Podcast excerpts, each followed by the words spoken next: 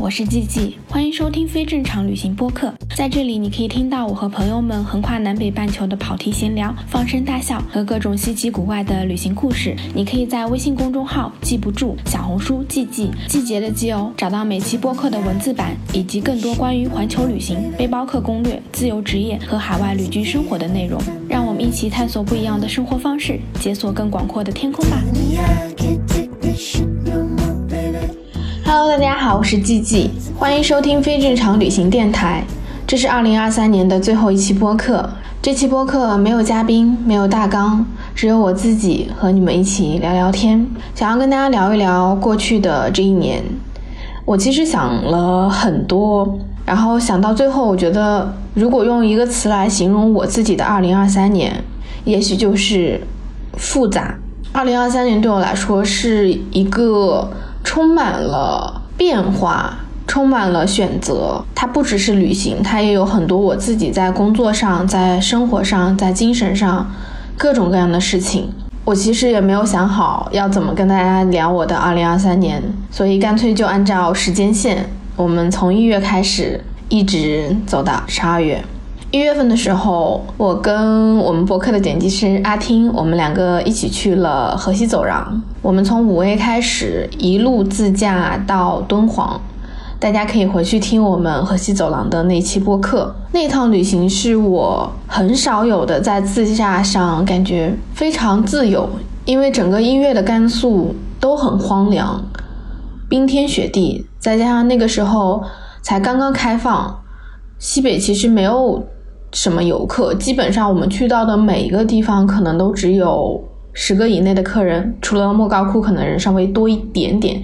所以大部分的时间，我们都是走在笔直的高速公路上，两边就是荒凉的山。但是这种荒凉不会让我感觉到寂静，它是一种充满了肃杀、充满了凌冽的那种气势，就跟这片土地上所。承载的这些厚重的历史一样，它带给人的不是那种光秃秃的感觉，而是你会觉得这片土地蕴含了更多你看不到的东西。在这趟旅行里面，我们去了很多石窟，去了很多寺庙，基本上其实就是一个寺庙石窟的历史之旅。这是一月份最重要的一趟旅行。之后呢，就过春节，然后就回家了。其实春节过得还蛮开心的。然后到二月份的时候，因为难得开放，其实我没有在播客聊过这一段旅行，甚至我还没有发过任何一张照片。但二月份的时候，我和我爸妈一起，我们去了泉州自驾，就从浙江一路开到泉州，呃，东山岛，然后去了潮汕。还去了福建的土楼，对，这一趟旅行就是纯粹的家庭旅行，然后跟爸妈一起，嗯，想说可以有一点点时间跟他们在一起，因为我其实从二一年开始，二一、二二、二三，反正就这三年基本上我都没有在家，虽然我人在国内，但除了一些节假日，我基本上就没有在家里待过，然后想说可能有一些时间是可以陪着爸妈一起的。其实这趟旅行。纯从体验来说，我觉得并不是算很好，因为那个时候刚刚开放嘛，然后很多人出去旅行，走到哪里都特别挤，而且所有的东西都巨贵。我记得当时我跟阿听在敦煌，我们在甘肃租车的时候，一天才两三百，然后到了我们家庭旅行，然后大家自驾租车的时候，好像是七八百一天，价格都是翻倍的涨。所有的地方都人巨多，包括泉州，就是去夜市，哇，真的是堵到崩溃的那种。嗯，包括我们去福建土楼，反正就是整个盘山公路上全都是车。那个印象还是很深刻的，因为我从来没有在春运的时候出去玩过，就是我一般都是避开这种节假日，那对我来说也还算是蛮难得的一个体验吧。嗯，但我觉得还是很开心，就是已经有好几年没有跟爸妈一起出去旅行了，因为疫情的关系。虽然大家就是哎有时候会争争吵吵，但我觉得还是很开心。尤其是有一天我们去了东山岛，然后我爸就特别喜欢捡石头，我们一家三口，别人都在看。海，然后我们一家三口就是 在海滩上捡石头，然后捡了满满的一箱石头回去。就这种小小的东西，小小的回忆，其实很重要。因为像我爸妈都已经六十多岁了，你有多少时间能够真正的去创造这样子家庭的回忆呢？其实很少很少的。然后二月在泉州之后，我又去拍了一百个陌生人，去了厦门，去了宁德，去了温州、青田，然后杭州，回了一趟家。对，二月份有一件还蛮大的事情，还蛮有意思的事情，是我去参加了喜马拉雅组织的一个播客的线下活动，正好是在我上高中的地方，就也很巧。但是一个反正就山里的一个景区，然后见到了挺多做播客的人。虽然我自己一直做播客，但我好像没有怎么就是真正的。在播客圈里认识很多人，也没有什么加入一些什么播客的组织啊之类的，所以我认识的做播客的人真的特别特别少。然后这一次线下活动还是很开心的，认识了挺多很厉害的做播客的人，比如说哎大内密探的、天才捕手的，然后我很喜欢的出逃电台。然后三好，就是你会见到很多人，他们是真正做了可能十年甚至以上很长时间的播客，他们是真正的以播客为职业，还是跟我这样子，就是哎随随便便做一下，其实还是挺不一样的。就是你在他们身上会看得到他们对播客的这种。专业度，像当时我们在那边白天大家都什么玩啊、开会啊、什么分享，然后他们晚上凌晨还在聚集大家一起录播课，就真的还是蛮厉害的，很辛苦，也很认真。就是你会理解为什么他们能够把这些东西做出来，肯定是有自己的努力和自己的个人的特质在的，所以这个其实也挺启发我的。二月底的时候，我回了一趟泸沽湖。那是我隔了可能有小半年回到了泸沽湖，当时泸沽湖其实开始慢慢的有了很多很多新的事情，比如说博物馆已经开始招志愿者了，然后开始有新的小伙伴进来去帮博物馆做一些基础的搭建。后来我回去的时候，我当时只是想说，哎，看一看，呃，大家在干什么，去看看馆长他们，去看看 Jason。那个时候二月份的时候。云南是非常非常非常冷的，当时博物馆大家都是要手洗衣服的，就真的是手洗，很冰冷，因为没有热水。我就在博物馆众筹了一个洗衣机，我们终于把那个博物馆的原来的那种。半自动，我觉得都不算半自动，就是它水要自己放，然后放完水之后你要自己去开水，然后开完水之后你甩干又要捞出来，反正就总之就是非常不智能的一个洗衣机。终于把那个洗衣机换成了一个就是可以全自动洗衣服的，然后大家不用手洗了，就先做了这个事情。然后做了这个事情之后，其实这个还挺启发我的，我就做了第二个项目。第二个项目其实是三月份做的吧，三月份的时候做了泸沽湖的。其实摩梭人的达巴金的传承项目，嗯，就是做了一个公开的众筹，然后去帮助他们去把他们的经文记录下来，因为，呃，摩梭人他们的这个经文都是。口口相传的，并没有文字，但是因为摩梭和纳西他们本来就是同支嘛，所以东巴象形文字是可以去记录摩梭的这个经文的。大白经的这个传承项目，其实做的就是筹款，然后请嗯东巴老师，请达巴老师过来。去把这个经文背诵下来，然后用象形文字写下来。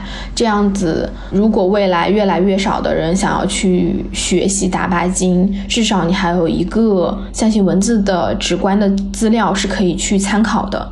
所以我就和博物馆和另外一个公益机构，我们三方一起去做了这个众筹的项目，然后到现在。这个项目已经筹了有快十万块钱，但还是在继续筹款中，因为其实还是经费不够的，因为这个项目至少要做两年左右，它有大概一百一十几部经文需要去做。目前我们是做了八十几部，可能明年我还会再想想办法去筹款。如果大家对这个项目有兴趣，或者想要去帮助摩梭人去做他们的文化保护和传承的话，也欢迎大家来为这个项目捐款。然后做这个项目的时候，其实我完全不知道这个项目最后会有什么样的结果，甚至也没有想过，就是说能不能把它做下去。我当时想的就是，不管怎么样，我们必须要先开始，总是要有人愿意去推动。才有可能，它会有别的结果。可能我们这个经文可以传承，或者说这个经文可以变成文创，这个经文可以吸引更多的人去关注到摩梭人的文化等等。但是它总要有人开始，所以我就开始了。对我其实没有想那么多的事情。我这里要讲，我希望这个听众可以听到，就是我们开始做这个项目众筹的第一天还是第二天，我收到了一笔。捐款那笔捐款是四千多，然后那个听众在我们的这个众筹表格上留言是说他是我播客的听众，然后他是东北的一个小学老师，他捐给了我一整个月的工资，希望能够支持我们这个项目。我当时真的超级超级感动。我记得我当时在博物馆的院子里，然后突然看到我的手机账上多了这么多钱。我一去对我们的那个表格，然后我发现他的留言，我超级感动。然后我就立刻跑过去抱住两个馆长，就说我收到了一笔很多很多很多的捐款，然后很感动。我觉得我们这个项目真的有可能可以推行下去，我们真的有可能去把这个经文记录下来。因为在我开始做这个经文项目之前，他们其实有短期的启动过这个项目，只是因为后来没有人去推动，也没有足够的经费，这个项目就暂停了。好了，我去了之后，我就把它重启了。确实做这种东西是很费时间，也很费精力，也很需要资源，因为它是完全公益的，你自己也没有办法从里面获得任何的金钱的回报。要去做这样的事情是很困难的。包括到现在，我也在思考，就是有什么样的办法可以让做公益或者做文化保护这件事情变得更加可持续，变得能够商业化。至少能够去支撑为这些事情去努力的这些人，他是能够养活自己的。我觉得这是一个很大的、很值得去思考的问题。因为就我自己来说，我也没有办法无限的去搭入我自己的时间和精力去做这样的项目。嗯，但我已经算是还比较幸运了，就是我可以通过我的其他工作去养活我想做的这些事情。对，所以这是三月份做的还挺大的一件事情，就是在泸沽湖做了这个打白金的。项目，然后当时其实就抽抽了挺多款的，所以我还挺开心的。后来到三月的时候，我又从泸沽湖去了一趟大理。其实去大理的时候还蛮开心的。泸沽湖离大理不是很远，开车四五个小时的样子。然后去了大理，去大理之后，在大理过了一个生日，跟几个朋友一起，嗯，也蛮开心的。然后我在大理有待了有差不多一两个星期吧，见了很多大理的朋友。呃，接着我就继续去拍摄一百个陌生人，因为这个项目其实我从二零二一年七月就开始拍了，但中间就疫情的原因就是停止了很久，很多地城市你其实去不了。然后我在三四月份的时候又重新开始拍，我印象很深的几个朋友啊，一个是他参加过就是武汉的抗疫。然后后来我想约他拍摄的时候，他一直没有时间，因为他有他有很多抗疫的经验，所以后来他就是一直被调往各个不同的疫区，就导致我永远都见不到他。直到完全开放之后，我们才重新约上，然后我又跑到重庆去帮他拍了他和就其实是拍了他一家，还蛮开心的，就是好像这个项目。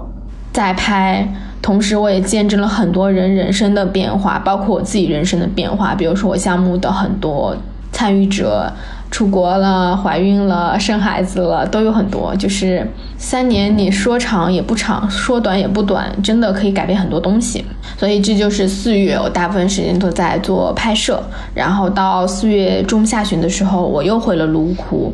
这时候我回泸沽湖的时候，其实就是我前面三月份我在思考的问题。我在思考怎么才能够去帮博物馆去挣一些钱，怎么才能够让。愿意去投入时间精力去做在地的这些人能够养活自己，所以我当时在泸沽湖去帮他们做了一个一日摩梭的项目，就帮他们开发了旅行的产品，和朋友一起做了推文，做了他们的小程序。又做了一个，因为觉得这样的项目或许可以通过去探访。在地的这些村庄、家庭，在地的一些地方，既能让大家了解泸沽湖、了解摩梭人，也能够让博物馆去挣到一定的钱，所以我们就做了这个项目。在四月份的时候，然后五月的时候，其实还很多旅行。五月的时候，我在小红书上接到了一个合作。但它不是付费的合作，就是小红书和甘孜的文旅局一起办了一个活动，叫做“重返稻城亚丁”。然后他邀请了一群旅行博主，然后我自己是作为一个播客的主播，同时也是一个算是小红书的博主吧。就去到稻城亚丁玩，反正当时他们是提供了来回的机票，以及在稻城亚丁的住宿、门票、吃饭这种，你就可以去稻城亚丁玩，然后拍照片、写一些文字。最后我们还出了一本书，这本书上个月已经发行了，就是叫《重返香格里拉》。所以这一趟旅行其实还蛮好玩的，因为我当时我我也有录播客，大家可以回去听，就是。讲的是洛克之路，讲的是稻城亚丁的故事。然后当时这趟旅行，因为大部分人都是往返飞成都，然后坐飞机，然后再去稻城亚丁嘛，我就跟那个主办方说，我说我可可不可以自己开车去？因为从泸沽湖是可以走俄亚线，就是从泸沽湖到。俄亚大村，然后再到亚丁，就是可以走一条这样的公路。这条公路也是洛克之路，然后他可以走到，呃，开车直接到稻城亚丁那边。我就问了，然后他们说可以，因为开车的话其实会比坐飞机更便宜。因为如果我从泸沽湖要飞去，我得先飞丽江，然后丽江再飞成都，成都再飞稻城，就。得连飞三趟才能够到稻城亚丁，那那个机票钱其实是挺多的，还不如直接开车，开车只要两天就能到。嗯，后来呢，我就跟一个朋友一起开车去了那个稻城亚丁，一路上，反正我很开心，就是因为。我超级喜欢自驾，就是总是觉得自驾的时候会很自由，然后走走停停，然后去了一些我自己想去的村庄，俄亚，然后亚丁。我觉得印象很深刻的是，我去了那个海子山的宇宙线观测站，然后跟那个曹真老师一起，呃，聊了他自己怎么去做这个研究项目，怎么去把整个观测站建起来，然后看了水葬，还去了香城。然后绕到了香格里拉，去了沙溪，去了大理，再一路回到泸沽湖，前前后后差不多有十天的时间。但这十天真的很丰富，有非常非常多奇妙的经历，特别开心。然后回泸沽湖之后呢，我们当时就决定说要去做一个泸沽湖的艺术生活节，因为这个地方还是很难有。人一下子就关注到，不管是我做在地的文旅，还是我去做达拉丁的众筹项目，都很难让很多人去真正的看到这个地方。所以当时我就跟博物馆大家一起商量了，说我们来去做这个泸沽湖的艺术生活节。对，差不多四五月份的时候，我们就决定要去做这个事情。但是中间我跟小狼去了西沙航海，我觉得西沙航海这一趟是我二零二三年。最喜欢的一趟旅行了。之前很多旅行都是在陆地上嘛，我还没有真正的就是去海上航行过。就你坐船，跟你去到大海里航行是完全不一样的体验。坐船可能很多就只是交通工具啊，坐坐游轮那种，但是你去航海，真正的到了大海上，你可能有三四天的时间，眼睛看过去全都是海，没有任何东西。那个感受是完全完全完全不一样的，就很感激。当时，因为我当时不是想做泸沽湖的事情，我就觉得我没有时间。但这个事情是我很早很早就跟小狼商量好的，就在今年年初的时候，我们俩就决定要去航海，然后想要去重新做一次百烂旅行团。就我纠结了很久，时间一直往后推，然后最后我们两个还是决定要去西沙，然后就去了，在五月底的时候。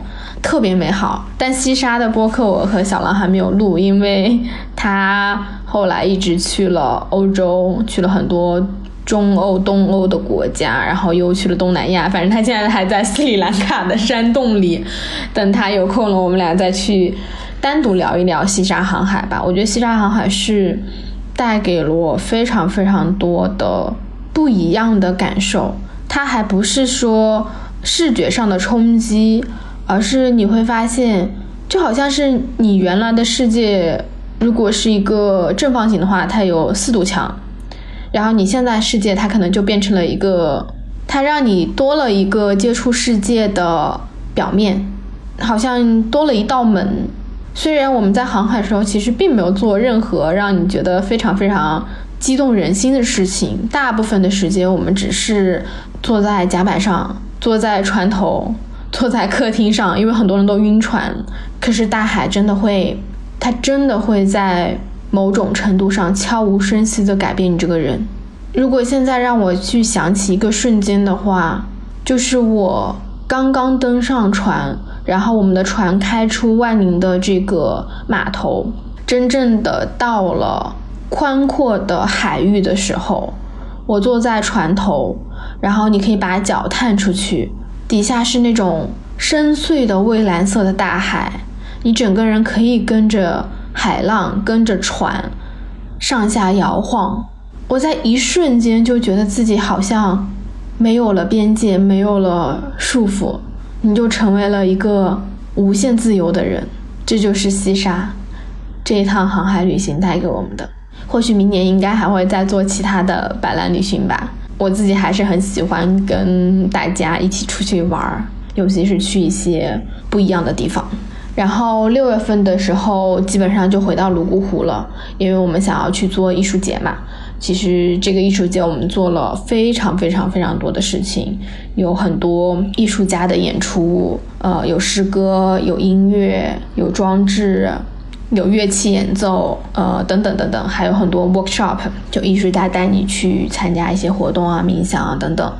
然后我们还做了夜谈，就请了很多像云南社科院的、东巴研究院的院长、人类学的博士，很多人类学的学者。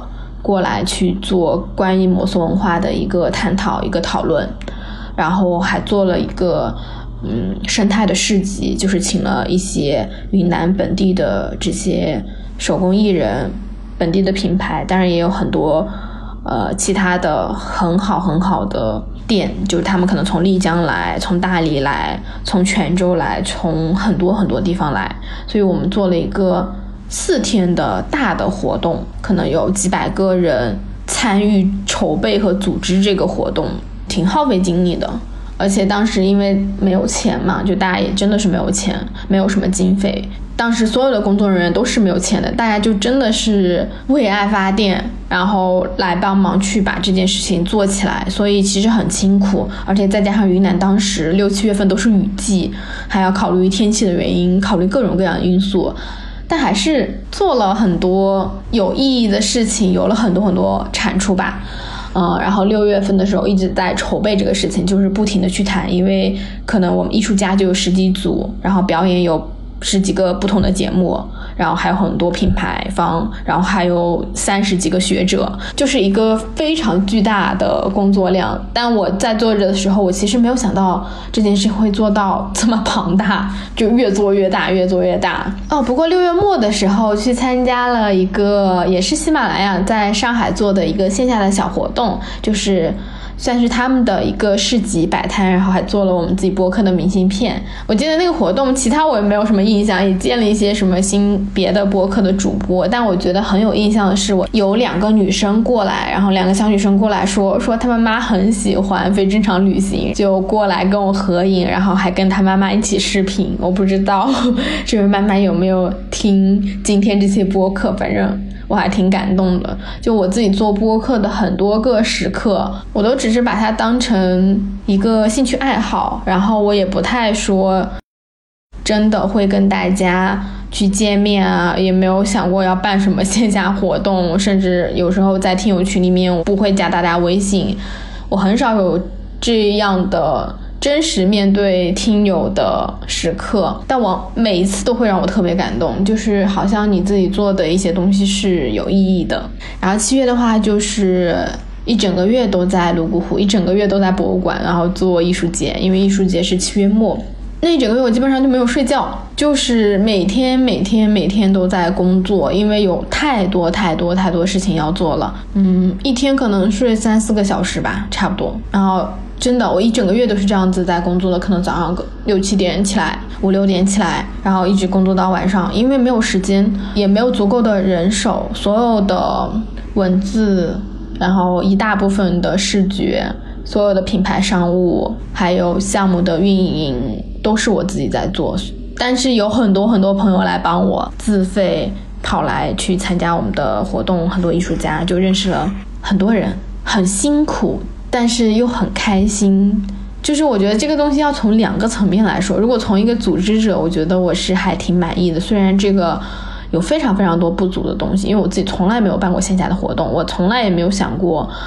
呃，这个事情会做的这么大，我只是想说，我帮博物馆一个忙，帮他们去做一个小的活动，然后可以让更多人关注到他们。当时就是这么想的，但是我没想到后来它会变得如此之大，会需要这么多时间和精力的投入。从项目的组织方来说，我觉得做的还不错吧，以我毫无经验。但从另外一个方面来说，因为我自己一直都在忙，我自己没有真正的参与到太多这个。谈话的部分也没有真正的去跟他们一起玩，就是其实中间有很多表演，有很多即兴的东西，但我当时就是一根筋都绷在那里，希望所有的事情都能有条不紊的进行下去，所以就是无时无刻都在解决问题，根本没有时间去欣赏。我当时就想说啊，如果以后再有这样的事情，我只想当一个参与者，所以整个七月都在做这件事情，然后也蛮开心的，呃，虽然很痛苦。就是真的很累，哎，我应该想要跟大家来念一念我的日记吧。我当时开始想要做这个活动的时候，写了什么？给大家念一段，这是六月十二号的时候我写的。我们想要做的是一种尝试，甚至不是保留与传承，而是让存在存在，让生活以更贴近生活的方式贴近人心。我们脱离了精神世界，又无法真正拥有物质。在天地之间的人该以什么样的方式去生活？摩梭文化只是一个通道，一个缝隙。有人抓住了光亮，希望能够与更多人分享，希望这个黑暗的洞穴可以有无数洒进来的光。这就是我们想要做的。我希望我们做的并不是某件高高在上的艺术品，而是对于当代生活的探讨与尝试。人本生活。不脱离生产，生于自然之中，行走于时间空间之外。在中国文化中，天地人本就是一体，人与自然、与世界、与他者，亦是一个更大的流动的状态。我们不过是在其中寻找平衡，寻找立足之地，寻找一种流动的状态。艺术生活节在做的事情，便是这样的尝试。发生、探讨和存在，让它发生，让更多人看见，让我们共同去提问：时间之外是什么？自然共生怎么做？这是当时我想要做卢库艺术节写的一段话，就在六月份的时候。然后我来看一看我在七月份的时候写了什么。七月十号的时候，我写到。我开始在凌晨两三点入睡，又早早的醒来，每天平均只有四个小时的睡眠，却依旧保持着高强度的工作效率和向外散发的感染力。显然，大脑强硬地镇压了身体反馈，驱使我成为了永不停歇的机器。有一刻，我甚至在想，这不就是韩敏哲在书中写到的吗？在过度的狂热中燃尽了自身。就是能够看出来我当时有多崩溃了吧？我现在在翻我的日记，我是一个会写日记的人，所以我经常也也不是每天都写，但是可能我经常会在写一些东西。然后现在回头看，就还挺感慨的。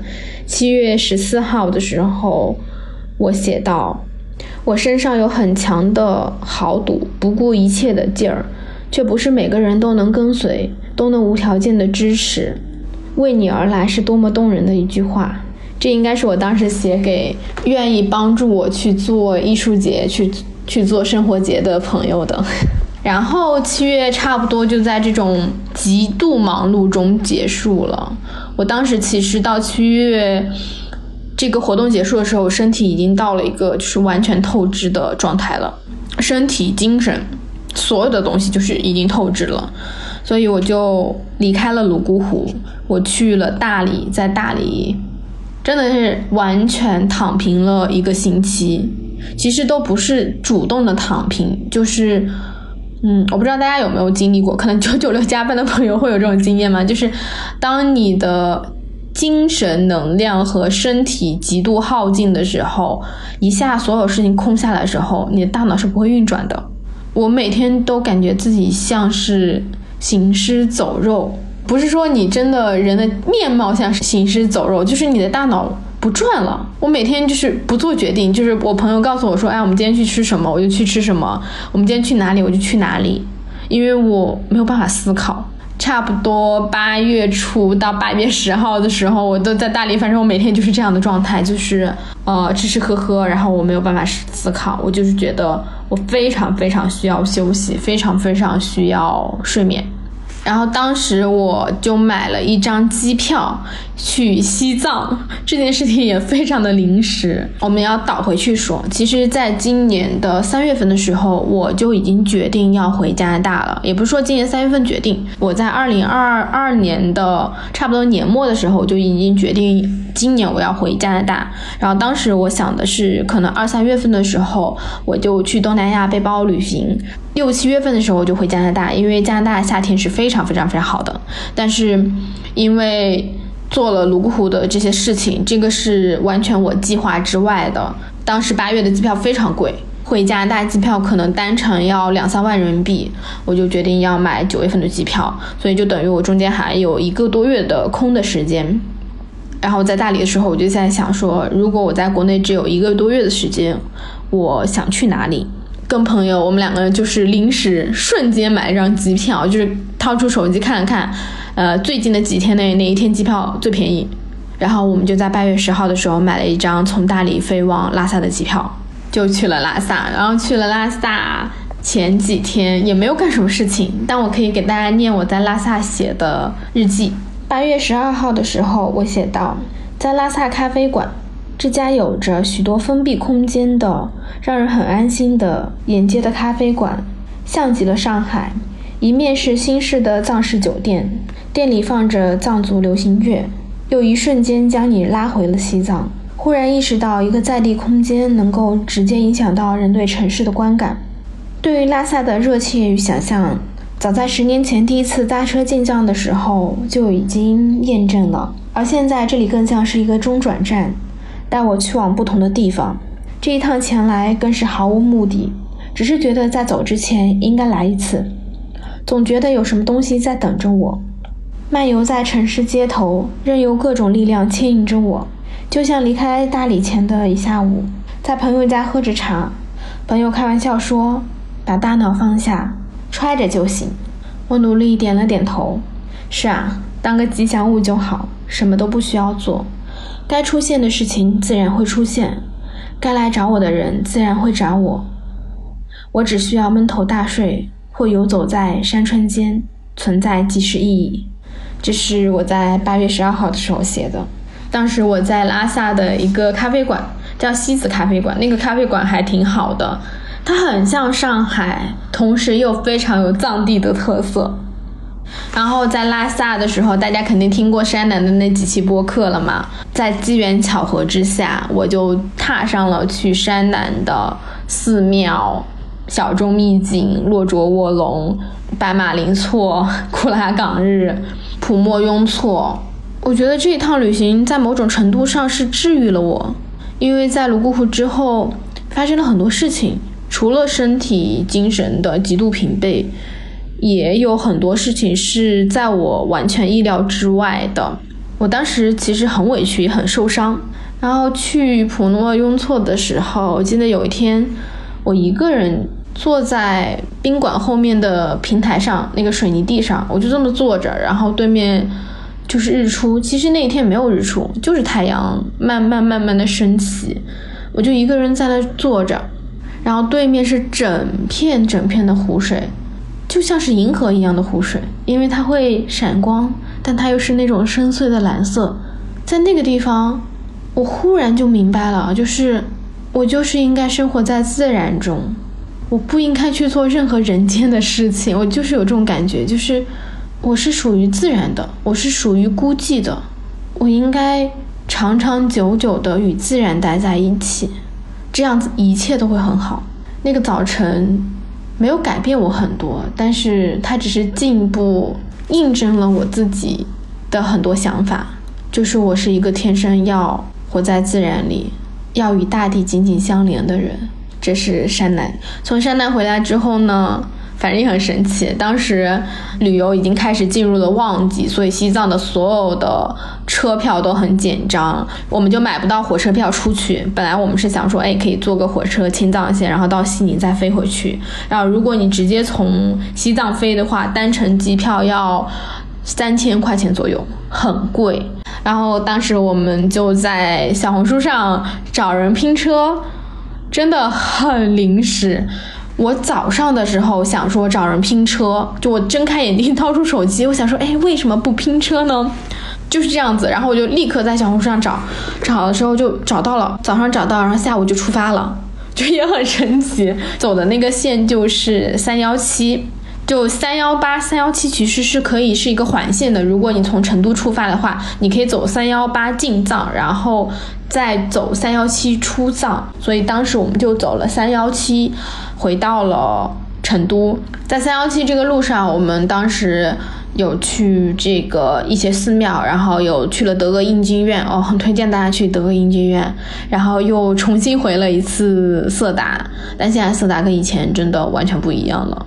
嗯，我觉得色达已经变成了一个圈起来的景点，嗯，很不自由，很没有意思，很无趣，就真的挺让人失望的吧。但是可能没有去过色达的人，或许还会觉得这个地方不错，因为它第一眼风景还是让你很震撼。但是我觉得，如果你在色达被圈起来之前去过的话，你再去这个地方，你会非常非常的失望，因为一切都成了动物园里的展品。然后，对，我们就走三幺七，反正就是连着开了很多天车啦，就是五六天，基本上没有怎么停过，除了一两个地方我们停下来，就回到了成都。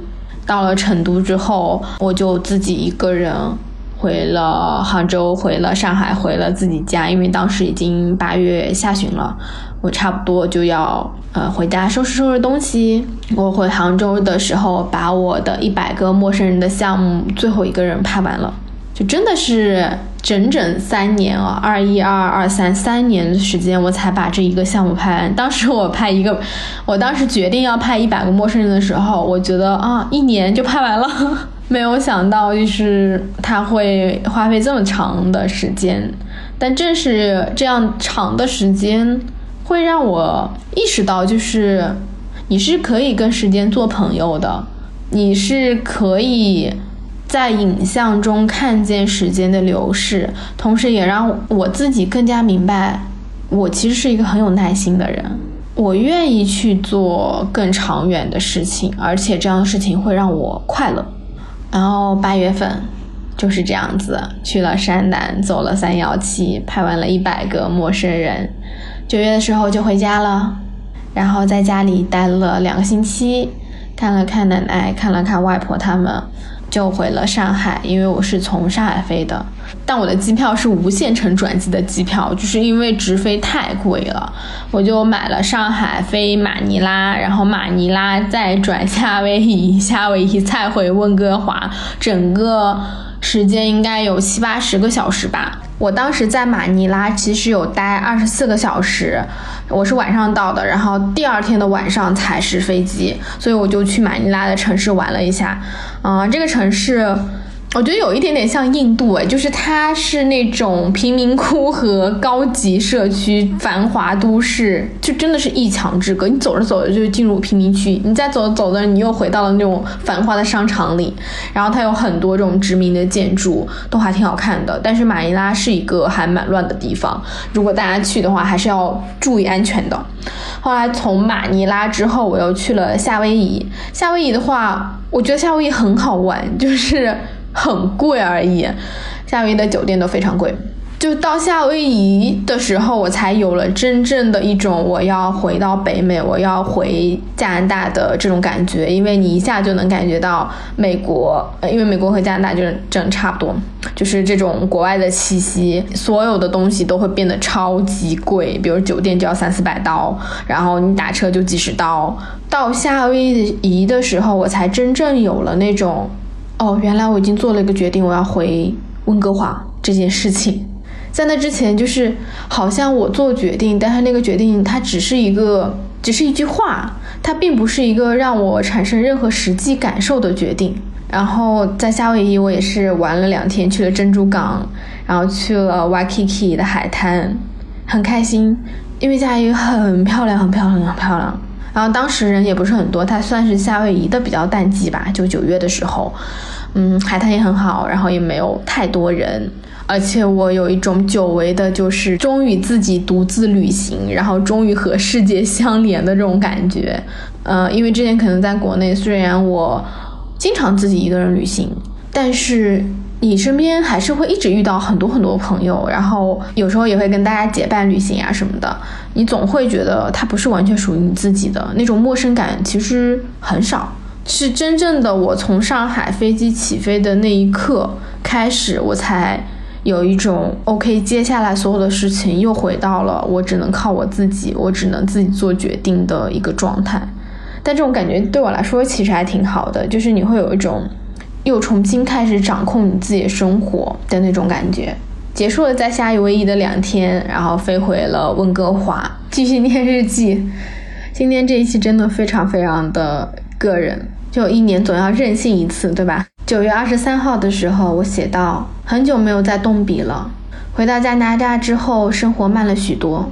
回来的感觉既熟悉又陌生。三年过去了，温哥华的一切似乎从未改变。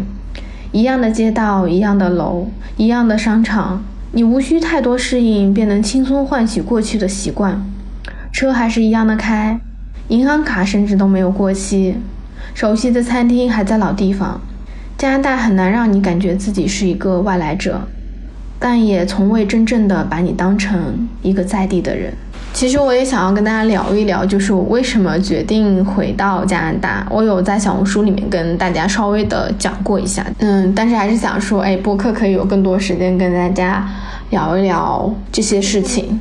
我是在二零二一年三月的时候回到国内的，在过去的两年半时间吧，到今年的九月份，真的是两年半的时间内，我几乎是从来没有停止过的旅行。这两年多的时间，我就是一个完全生活在行李箱上的人，呃，每年可能要去大几十个城市，然后一直都在坐火车、坐飞机，然后自驾，有时候可能一个星期要去四五个城市。一个月要去十几二十几个城市拍摄、旅行、看风景，在路上工作，去做很多在地的项目，去见很多很多很多的人。我在国内的这两年多的时间，我经常有一种自己好像过了在温哥华十年的样子，因为在北美一切都很慢。嗯，可能除了那些真正的大城市，纽约啊、洛杉矶啊这种，你会觉得哎，还是有生活节奏的。但是大部分的城市，包括美国，你离开大城市之后，一切的生活节奏都是很慢、很慢、很慢的。可能十年街道都不会有任何改变，但是在国内，所有的东西都很快，所有的东西都充满了新鲜感，充满了刺激，充满了灵感和启发。你会觉得自己可以做很多事情，你可以非常容易的接触到很多人，接触到很多资源和机会。但是在某一个瞬间，也不是某一个瞬间吧，就是在去年的年末的时候，其实我已经想过要回加拿大了。就是我开始意识到自己在改变，我意识到自己在被环境改变，这种改变说不上好坏。但是我觉得我自己变得更现实了，但我不觉得现实是一个坏事儿。我开始考量很多很具体的事情。怎么说？就是我是一个其实很靠信念支撑的人，就是我永远是我想要去做这件事情，我就去做。但是在国内待了两年之后，突然发现自己开始，我的思维方式变成了，我想去做这件事情，我立刻就会在想。我要怎么调动资源，我要找谁去做，就这个东西也没有错，只是你的思维不一样了。你从信念驱动，你从你自己的想象驱动，到变成了你会从具体现实的事情出发。它没有好坏，但是它对我自己的个人是有影响的，因为我始终内心想要做一个创作者，我想要去做我自己喜欢的艺术项目。当你一切都变得非常具象、落地、现实之后，我感觉我自己是一个产品经理，我感觉我是一个非常非常非常好的项目运营者、项目经理，唯独不是创作者。我觉得大家应该懂我在说的东西。所以这个是真正的让我，让我意识到，我可能要离开国内，我可能要去一个更加陌生、更加不便利的环境。因为当一切都变得便利，当一切都变得那么顺其自然的时候，你不会对生活的很多东西再有感受，因为他们习以为常。你会离创作，离那种。天马行空的想象，离能够启发到你自己、启发到别人的东西越来越远，这是可能我真正很核心的一个原因。再有一个就是，我觉得我还没有到那个境界，就是可以做到身在城市里保持一颗安静的心。我没有办法，我对抗不了大的环境，就是在嘈杂的环境里，我就没有办法静心。在身边有很多朋友，我就很忍不住想要跟大家一起出去吃饭，想要跟大家一起喝酒，我做不到。但是我知道什么东西对我是更重要的，我可以抛掉吃饭，抛掉便利性，抛掉所有的一切，但我需要一个安静的创作环境。这两个原因是我想要回加拿大的最核心的原因。回来之后其实没有做很多东西啊，回来之后九月、十一月、十一月、十二月，包括到现在。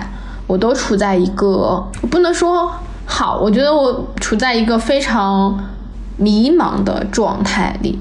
但这个迷茫它不是那种你对未来的迷茫，可能用英文讲叫 miserable，就是就是你不知道你自己在干什么。但它不是焦虑，它也不是说你不知道你未来想做什么。我非常知道自己我要做什么，但是我的每一天都很沮丧，然后又很困惑。好像就是，就是过去，就是过去的这些所有的东西，它终于反馈到了我身上。我过度透支了我自己的能量，过度透支了我自己的信念感，过度透支支了我所有的一切。就是我把我自己掏空了，但是我掏空了之后，并没有去做任何让我自己赋能的东西。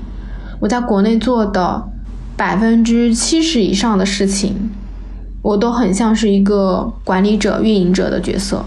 这个东西不会给我自己赋能，虽然所有事情都是我乐意做的，但是这个平衡被打破了，我没有足够的时间去创作、去写作、去拍摄、去画画、去看书，我就没有了那个让我内心保持充盈自由的来源。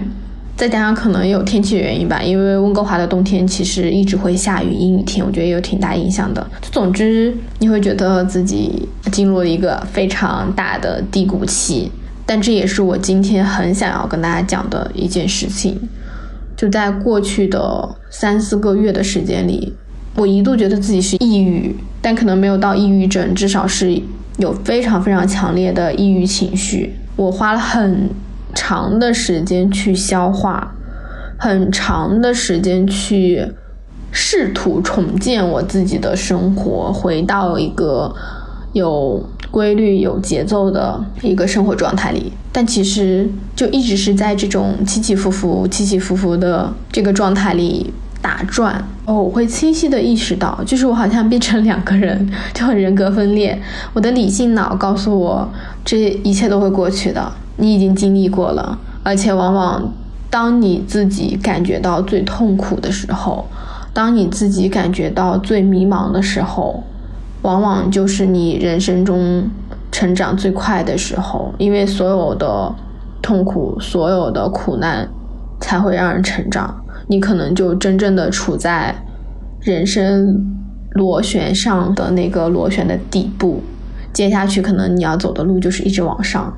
理性的我会这么告诉我自己，但是感性的我，它不是悲伤，就是我其实没有悲伤，我甚至有时候也还算开心吧。我觉得最大的问题是我变得无感，就是我没有感受，没有觉察能力。你的大脑是不会运转的，你还是可以照常生活、照常吃饭、照常见朋友、照常工作。我只是写不出来东西，我也很难去调动我自己的情绪去做很多事情，就是那种感觉，就好像是你本来是一个很有灵气的人，然后一瞬间你所有灵气都不见了，但你可能还是可以照常生活。所以这就是我可能后来回温哥华之后的几个月的状态。给大家念一下我在十一月十九号写的日记。我感觉自己像一个脆弱的蛋壳，经不起任何的敲击。我在用逃避的方式避免产生裂缝，或者直接忽视它。我到底遗忘了什么？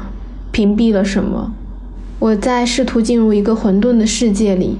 只要这个世界足够混沌，我就无需思考。没有思考。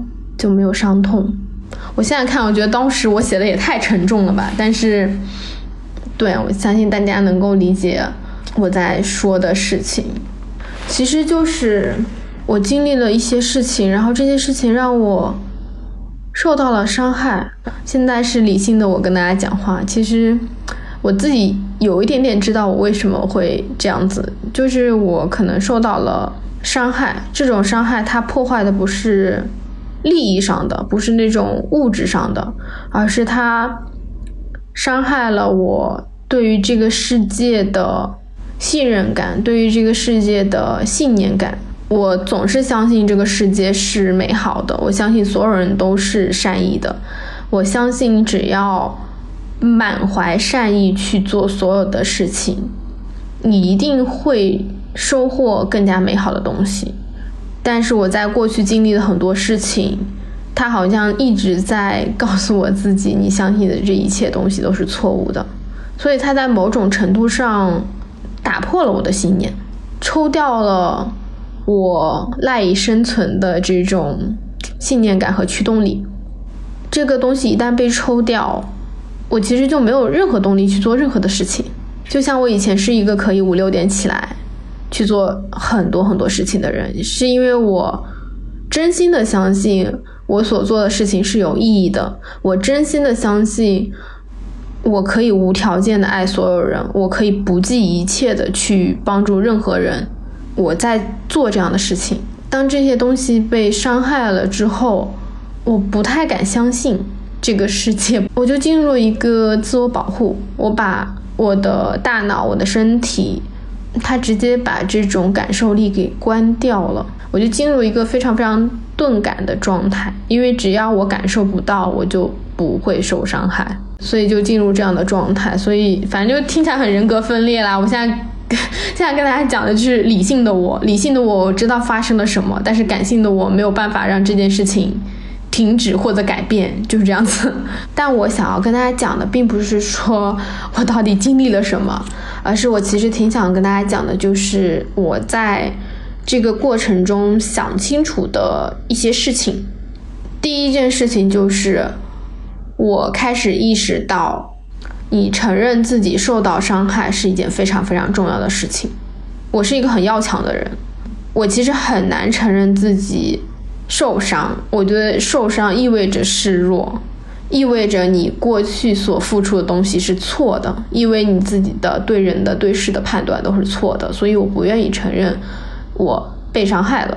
但这个可能就是自我和解或者说走出来的第一步。你可以跟别人说你受到了伤害，你可以跟别人说你现在处于一个低谷期，你可以跟别人说你自己有抑郁的情绪等等。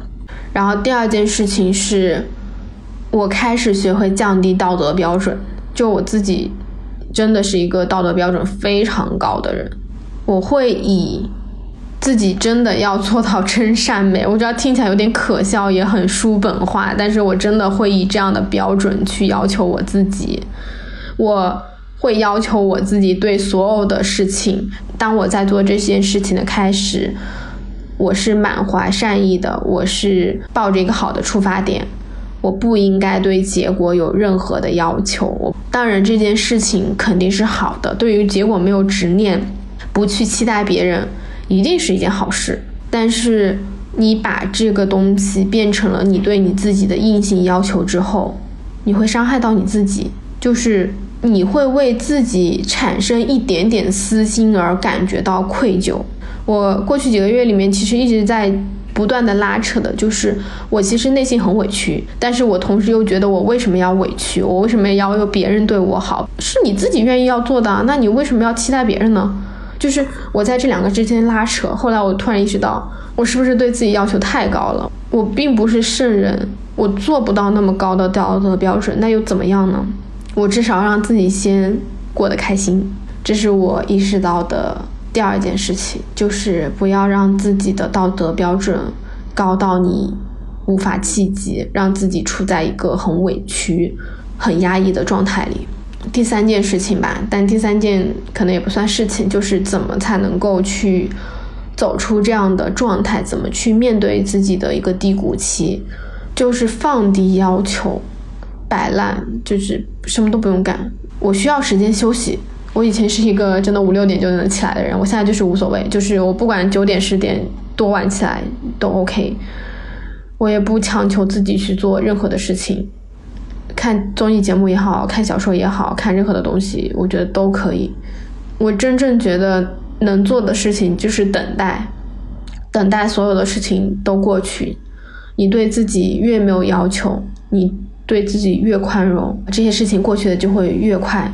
因为所有的对抗性都会产生拉扯，所有的拉扯都会消耗你自己，那就干脆，干脆跌倒了就在地上躺一躺，多接触大自然，多和自己对话，和朋友聊天，去做一些让你真正能够感觉到快乐的事情。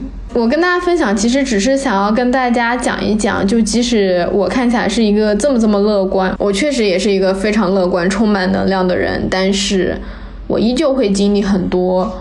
起起伏伏，依旧会面对很多内耗，很多情绪上的困境，但最后还是继续念我的日记。我在今年的最后，我写道：“我们都走在成为自我的路上，这是一条敢于想象、敢于冒险、敢于探索的路。不要被脑海中的怪兽打败，不要惧怕每一次的重启。你没有放弃什么，丢失什么。”你不过是走在一条遵循内心的道路上，至于这条路是什么样的，是否有同路人，是否符合别人的想象，不重要，真的不重要。这就是我的二零二三年。这期播客真的会很长。我其实很感谢有非正常旅行，我非常非常感谢每一位听众，因为在。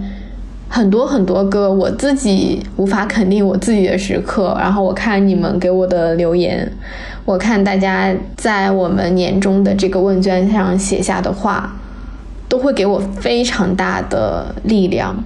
所以我想说，在这里念一念大家的一些留言，就没有什么顺序，然后就随便念啊。呃，一百三十二期。和汤老师聊天那期，三十岁决定成为艺术家，有个朋友写道：“汤老师二十多年前的困境和现代城市里年轻人面临的主流困境多么相似。我们陷入困境并非坏事，在无限的循环与消耗中，可以找到我们真正想要做的事情。就像汤老师所讲的一样。”当我们下定决心，真正迈出第一步，属于我们的人生真正的开始了。写的非常好。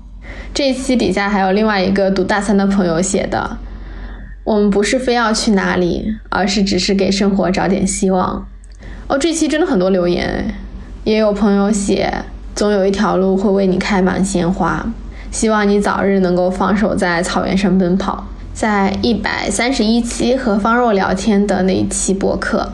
有一个朋友写，他听了我们的播客之后，他今年暑假一个人去了新疆，虽然是跟团的旅行，但终于自己迈出了旅行的第一步。嗯，希望明年你可以去更远的地方，希望你能够去做你自己想做的事情。一百三十期，其实那一期我有在分享我在西藏的时候经历性骚扰的事情，然后那期我想感谢大家，就是那一期很多人分享了自己的经历，然后很多人也去我的小红书去支持我，去帮我留言了。嗯，我就不念具体的评论，但是非常非常感谢大家，就是支持我，会让我觉得即使我们是互联网两端的人，我们在某一个瞬间都是站在一起的。然后一百二十九期的时候，因为我前面在忙泸沽湖的事情，所以我断更了很多时间。然后有很多朋友给我留言说，啊，终于重新开始更新了，已经等了很多个星期六。对我就很谢谢大家的期待。稻城亚丁的那几期，有一个朋友写的非常好，一百二十四期的评论，我觉得很优美，我念给大家听。倘若我在我的生活中看到了什么？那便是印度河边的某个午后，一个有血有肉的女人燃烧着。我不知道从那时光中飘散的是灵魂还是烟雾，直至女人、火、棺木、灰烬都消失殆尽。夜色已晚，只有夜、水、影子、河流在死亡中永存。写得非常美，非常有诗意。一百二十四、一百二十三期都有很多朋友写了很多很美的故事。我看到一百二十三期有个朋友说喜欢热烈真诚的我，像一个远方的朋友，单方面承认了。我这里也承认你是我的朋友，那我们就是双方承认的朋友了。我真的把每一个听众都当成我自己的朋友，就像我现在跟大家可以废话那么多一样，就是很难想象，就是。我我并不是一个互联网重度用户，我非常惊讶我自己居然会通过播客的形式能够认识这么多的陌生人。一百零八期火星公路，有朋友在底下留言说他是在旅行结束回家的路上听到的，看着窗外的夕阳，就在想象他和我们一起笑流泪，一起感受没有时间和空间的幸福。一百零九期，一百零九期南极的那一期也是我自己非常非常喜欢的，就海宁的那几期，海宁的声音真的很好听，海宁也让我产生了那种想要去南极的冲动。还有除了海宁之外，还有一百二十期啊，就是飞机，就跟 Vincent 聊飞机的那几期，其实也是真正的让我感受到另外一个世界。包括跟宋坤姐聊航海，包括跟子君姐聊她攀登珠峰那几期，真的是今年我自己做过，让我在旅行这件事情上又打开了新的维度。非常喜欢那集，希望明年可以找更多更厉害的人来跟大家聊天。然后在飞机的那天，有看到有个朋友说这两天在赶论文的 deadline，赶的人都快没了，然后听听旅行的内容，恢复一下。嗯，不知道你的论文写完了没有？我相信肯定写完了吧。现在已经十二月了，希望你毕业顺利，一切顺利。然后一百一十六期，假如失去光明，你要怎么旅行？那一期其实聊了，呃，残障人士参加莫高窟的。哦，那期我也非常非常非常感动，真的，我当时听的时候，听摩羯讲的时候，我就已经有种要哭的感觉了。嗯，很多人留言说。觉得特别感动，然后包括河西走廊的那期一百一十五期，很多人都说早高峰听到的时候都神往了，等红绿灯闭上眼睛的时候感受了三秒大漠孤烟直。还有人说敦煌的宣传大使应该找我们代言。有一个甘肃的朋友说他一个甘肃人都被我们的这几期给打动了。南极的这期好多好多好多留言啊。就是哎呀，各种表白海宁的，我就统一跟大家说，所有人表白海宁，说他声音好听，说他聊得好，我都已经跟海宁传达过了，我都已经截图给他家看过了。还有一个，我是在新马上看到的，有一个朋友，他是一个盲人。因为他看不见，所以他经常听非正常旅行。他对于旅行这件事情非常渴望。他也说很感谢非正常旅行能够让他跟着耳朵去旅行。